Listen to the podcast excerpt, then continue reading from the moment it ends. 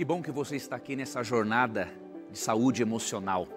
Este é um assunto que me interessa muito, né? porque desde os meus cinco anos de idade eu tive problemas de ordem emocional. Eu comecei com tiques nervosos muito cedo. Né? Depois, na fase pré-adolescente, ali eu já desenvolvi depressão, depois o toque. Mas eu quero contar para você no final como que eu fui curado de certas doenças e outras enfermidades, não é? Mas algumas com as quais eu lido ainda hoje, mas eu lido com alegria, lido com esperança, porque aquilo que Deus fez por mim é muito maior do que as, do que a, o que as enfermidades fizeram por mim. Então eu quero repartir com você um pouquinho sobre a minha experiência, aquilo que eu aprendi com a Bíblia, com outros livros, como podemos voltar, como podemos voltar a sermos felizes novamente. Bom, vamos começar aqui Preparei aqui alguns slides para nós analisarmos e você vai perceber uma coisa muito interessante, que aquilo que a psicologia positiva descobriu em estudos recentes, mais ou menos uma década, a Bíblia já dizia há quase 3 mil anos. E foi disso que eu usufruí, bem como de, uma, de boas psicoterapias, bom tratamento médico, né? Foi tudo isso, foi um conjunto de coisas que me ajudou a sobreviver a viver bem, a lidar com os meus problemas, mesmo sendo ainda uma pessoa muito imperfeita, muito pecadora, mas a graça de Cristo é maior que as minhas imperfeições e os meus pecados. Eu espero que você creia nisso também. Então, como voltar a sentir o prazer de viver? Primeiramente, o que, que você acha, se fosse feita uma pergunta para você, o que, que vem primeiro? O sucesso ou a felicidade, o que, que você responderia? Sabe que por muito tempo se acreditou que primeiro vem o sucesso e depois a felicidade. Por muito tempo se acreditou que para você ser feliz você depende de algo, que algo aconteça antes na sua vida. E não é isso que nós, na maioria, acreditamos? Mas existe um detalhe, queridos as pesquisas recentes, esse livro aqui me chamou muito a atenção quando eu li, O Jeito Harvard de Ser Feliz. Esse livro mostra o seguinte: mais de uma década de pesquisas nos campos da psicologia positiva e neurociência comprovaram, sem sombra de dúvida, que a relação entre sucesso e felicidade é, na verdade, o contrário do que se costuma acreditar. Nós acreditamos que primeiro vem o sucesso, ou primeiro acontece algo de muito bom na nossa vida, para depois sermos felizes. Só que uma década de pesquisas na área da psicologia positiva e neurociência comprovaram que é o contrário. Olha o que, que acontece. Primeiro vem a felicidade, depois o sucesso. A felicidade é algo que nós precisamos aprender a cultivar. As pesquisas mostram que se você depende que algo de maravilhoso aconteça na sua vida para depois você ser feliz, esse tipo de felicidade dura muito pouco. Porque aquilo de maravilhoso que aconteceu na sua vida, ele não é permanente. Há outras coisas maravilhosas para acontecerem. Então você tem que desenvolver programar a sua mente com a ajuda da Bíblia, com a ajuda, por exemplo, deste programa, dessa jornada que você está assistindo, programar, acostumar a sua mente para que ela entre num estado de felicidade e quando as coisas boas acontecerem, as coisas maravilhosas surgirem, elas vão que aumentar a sua felicidade e não criar a felicidade porque ela já existe antes em você. Agora, você sabia de uma coisa muito séria? Em 950 anos antes de Cristo, antes de a psicologia positiva sonhar em existir como ciência, a Bíblia já ensinava isso. Que primeiro vem a felicidade, depois o sucesso e depois outras coisas boas da vida. Dê uma olhada nesse texto de Provérbios comigo, capítulo 15, verso 13 o coração alegre aformoseia o rosto, mas pela dor do coração o espírito se abate. Ou seja, Há 2.972 anos, a partir do, contando o ano que nós estamos agora, 2022, há 2.972 anos, a psicologia positiva nem sonhava em existir como ciência, a Bíblia mostrou a sequência correta: felicidade e depois coisas boas. Dá uma olhada aqui, o que o, que, que o Provérbios disse? Primeiro, ele diz que nós devemos ser felizes. Como consequência dessa felicidade, vem o sucesso. No mesmo texto diz: vem a saúde e até a beleza. Você sabia? A beleza, diz ali no texto, a felicidade, né, a alegria do coração, a formoseia o rosto. Se você quer desenvolver e se, se sentir uma pessoa bonita, você primeiro tem que trabalhar o seu interior, porque o que, que acontece? Muitas pessoas sinceras, né, pessoas carentes, acabam fazendo de tudo para melhorar o corpo na sua forma externa. E há coisas que não é errado. Né? Se você depende de uma cirurgia plástica, alguma coisa assim, isso é normal. É Deus deu a ciência esses recursos para nos ajudarem a nos sentirmos bem. Mas quando você vê, por exemplo, uma pessoa cheia de marcas, cheia de desenhos, ela está buscando a felicidade. Só que o que, que acontece? Quanto mais marcas, desenhos, tatuagens ela faz, ela percebe que aquilo não preencheu o seu vazio interno. Aquilo não ajudou a sua criança interna ferida a se sentir melhor. Aí ela faz uma, duas, três, quatro, cinco, seis, sete, oito, nove, dez e por aí vai. Não estou dizendo que Deus deixa de te amar ou vai tirar o céu de você por causa de uma tatuagem, mas o que eu quero te dizer é o seguinte: as coisas externas, aquilo que você faz de externo com o seu corpo, não vai adiantar se você não desenvolveu a felicidade dentro de si, primeiramente. E aí, você pode estar perguntando, mas Leandro, como é possível isso?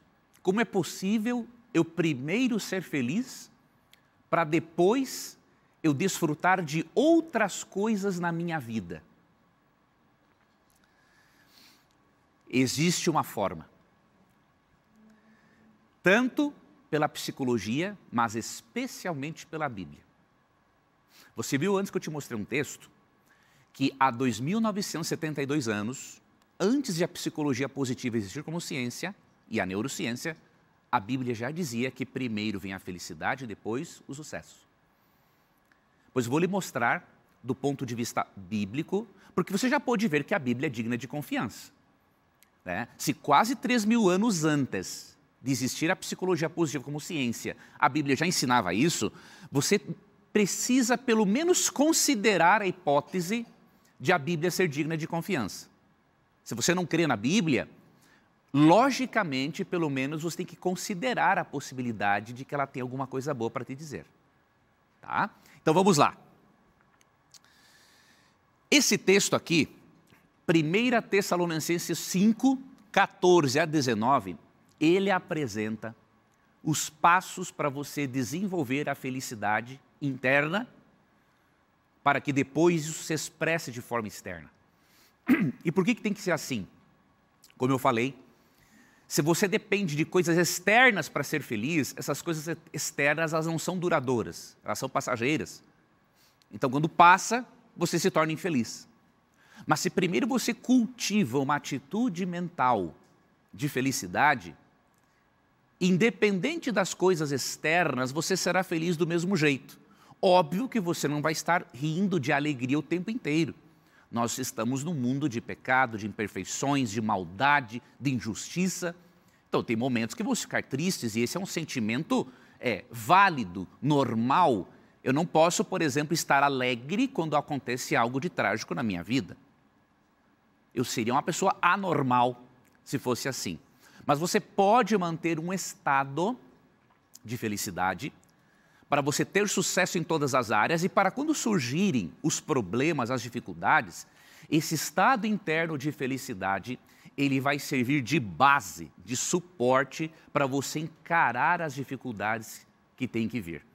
E esse texto aqui de 1 Tessalonicenses 5, escrito pelo apóstolo Paulo, ali no final, antes do final do século I, ele mostra para nós os caminhos para desenvolvermos a felicidade, essa felicidade interna que nós precisamos ter para termos sucesso e para nós sermos, é, termos como base, temos uma estrutura emocional para enfrentarmos os problemas da vida. Vamos ler o texto.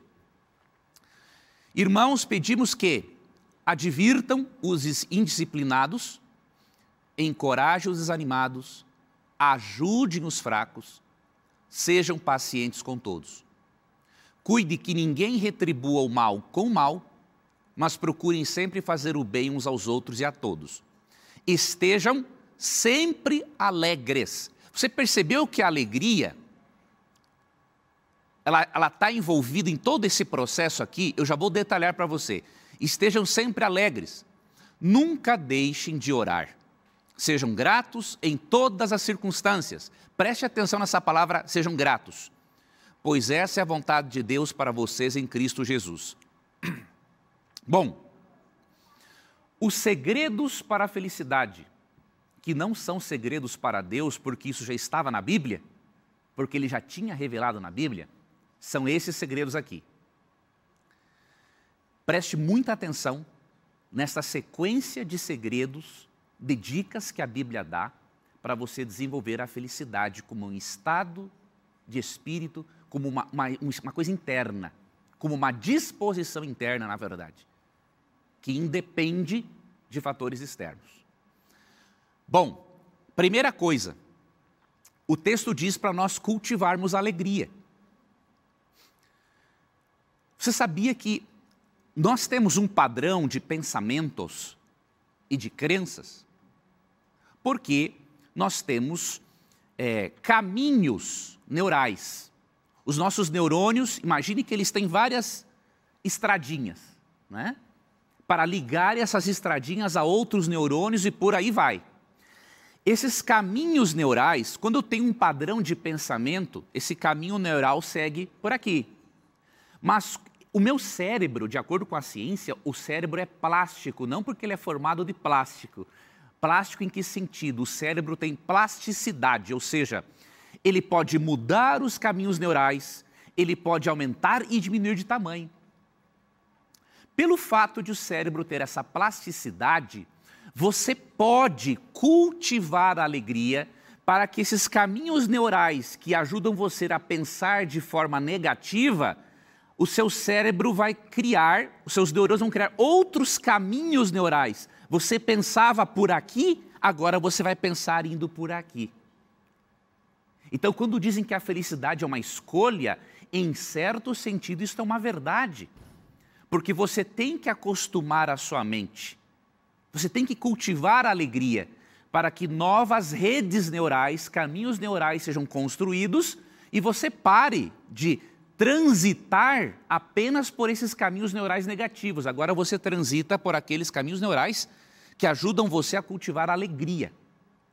Depois, não deixe de orar. A oração, ela é a essência da vida cristã. Mas talvez você não seja um cristão e se pergunte assim: mas o que eu vou ganhar com a oração se eu nem creio em Deus? Deixa eu dizer uma coisa para você. Existem quase 10 mil estudos, vamos colocar para 7 mil estudos que comprovam os benefícios da oração e da espiritualidade na saúde mental. Não são 7 mil estudos feitos nos fundos da casa, em universidades, em meios acadêmicos. Então, se você não crê em Deus, pelo menos considere a possibilidade de orar porque de alguma forma isso vai mexer na sua estrutura neural e vai te fazer bem sim. Ok? Agora, quem crê em Deus sabe que a oração é a respiração da alma. Ou seja, todo o nosso ser, toda a nossa comunhão, toda a nossa vida religiosa depende da oração. Só que o texto tem mais. O texto nos ensina mais coisas. O texto diz também para cultivarmos a gratidão. Olha que incrível. Isso aqui foi escrito antes ali do final do século I. Tá? Só que hoje a ciência, a psicologia positiva, até mesmo é, os psicólogos da psicologia cognitivo-comportamental né, nos ensinam a cultivarmos a, a cultivarmos a gratidão. É comprovado por meio de estudos que a pessoa que cultiva a gratidão por aquilo de bom que ela tem, ela é mais feliz. Mas, Leandro, você pode dizer assim: eu não tenho muitos motivos para ser grato. Você tem. É que o seu cérebro está, diríamos assim, configurado para seguir por essa estrada neural aqui, ó. Você só consegue ver o que há de ruim na sua vida, porque você não trabalhou o cérebro para ver o que há de bom. Então, se você separar cinco minutos por dia, pegar um caderno e escrever motivos para agradecer, no princípio você vai achar, quem sabe, uma ou duas coisas. Mas eu te garanto, dali algumas semanas, a tua lista vai aumentar para 20, 30, 40, 50 motivos para agradecer. Sabe por quê? Porque você vai ter acostumado o seu cérebro a agradecer. E quando você acostuma, a sua mente passa a ver a realidade de uma forma diferente. A mente passa a perceber que ela não tem só razões para ficar amargurada e triste. Há motivos para agradecer. E quando você fixa sua mente nas coisas boas que você tem e você agradece por elas, você cultiva melhor a felicidade interna, que vai servir de base para você viver e enfrentar os problemas da vida. Procure algo da literatura, pesquisa na internet, você vai perceber o poder da gratidão para mudar, diríamos assim, os nossos caminhos neurais e a nossa forma de pensar. O poder da gratidão para sermos felizes em qualquer circunstância da vida. Então, aprenda a agradecer. Nem que seja por você ter uma roupa, por você ter uma cama para dormir, por você ter uma família. Ok? Comece agradecendo. Nem que na sua lista tenham apenas dois ou três itens. Depois você vai ter 20, 30, 40, 50 e muito mais. E aí você vai perceber que a felicidade será algo muito mais fácil para você. O texto também diz: não despreze a palavra de Deus, quando fala não despreze as profecias. Recorra à Bíblia para buscar conforto. Depois vou te mostrar como que a Bíblia me deu suporte para eu poder buscar ajuda para a depressão que eu tinha. Né? Afaste-se de falsos ensinamentos. Por incrível que pareça, nunca um ensinamento ou uma ideologia neutra ou ela vai trazer bem ou mal para a sua mente. Então você tem que avaliar aquilo que você está estudando, aquilo que você está aprendendo, aquilo no qual você acredita, te faz bem ou te faz mal?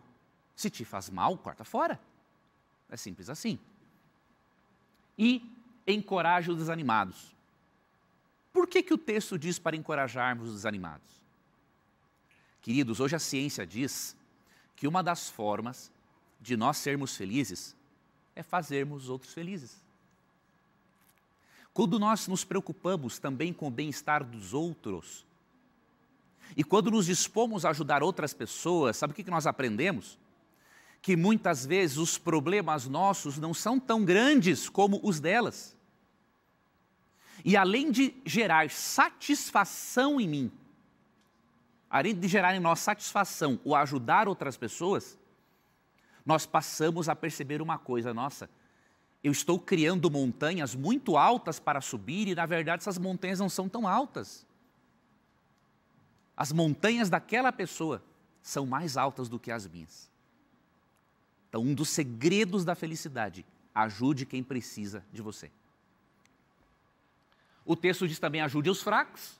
Aqui se refere aos fracos na fé, né? Seja paciente, e não pague o mal com o mal, faça o bem. São coisas vitais para você ser feliz. Eu sei que não é simples. Né? Quando você recebe o mal, você quer vingar. Mas se nós aprendermos no decorrer da vida, uns aprendem mais rápido, outros demoram mais, isso faz parte, depende muito, não só do seu nível de comunhão com Deus, mas até da sua estrutura emocional. Né? Depende da família na qual você foi criado.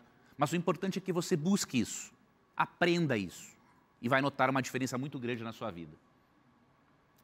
Reflita e demore somente no amor de Deus por você. Essa aqui é uma das dicas mais importantes que eu deixo para você.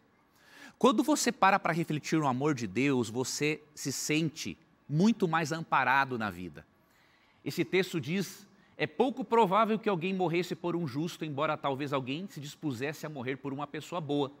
Mas Deus prova o seu amor, seu grande amor, ao enviar Cristo para morrer por nós quando ainda, quando ainda éramos pecadores.